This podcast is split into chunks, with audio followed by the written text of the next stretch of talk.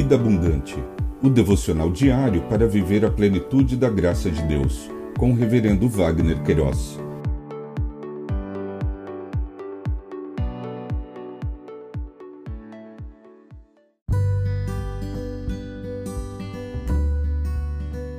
Olá! É um privilégio compartilhar a palavra de Deus. O nosso tema hoje é Moisés e Arão, a instituição da Páscoa. Em Êxodos capítulo 12, versos 1 a 3, lemos: E falou o Senhor a Moisés e Arão na terra do Egito, dizendo: Este mês vos será o princípio dos meses, este vos será o primeiro dos meses do ano. Falai a toda a congregação de Israel, dizendo: Aos dez deste mês, tome cada um para si um cordeiro, segundo as casas dos pais, um cordeiro para cada casa.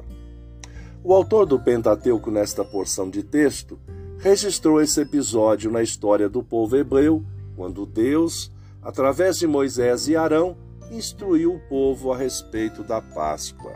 O grande eu sou, de uma forma espetacular, contundente e cabal, através da praga, a morte dos primogênitos, desbancou toda a deidade do Egito, inclusive a Faraó, que também era considerado como divino.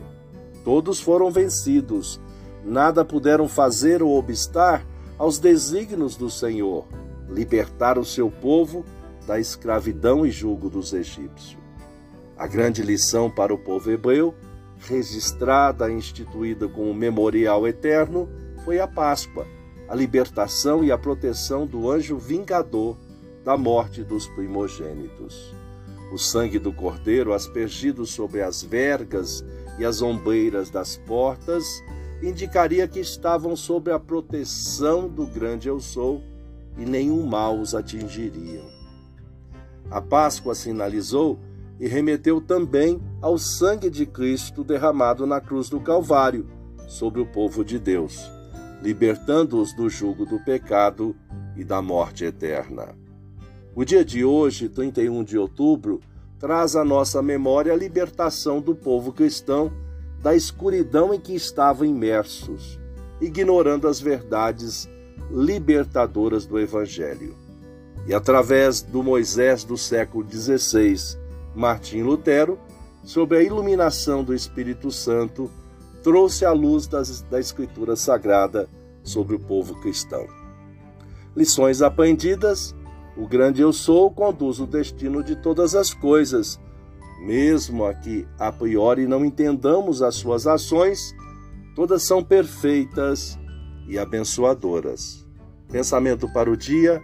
Obrigado, Jesus, porque o teu sangue remidor na cruz do Calvário pagou a nossa dívida para com o pecado. Deus te abençoe.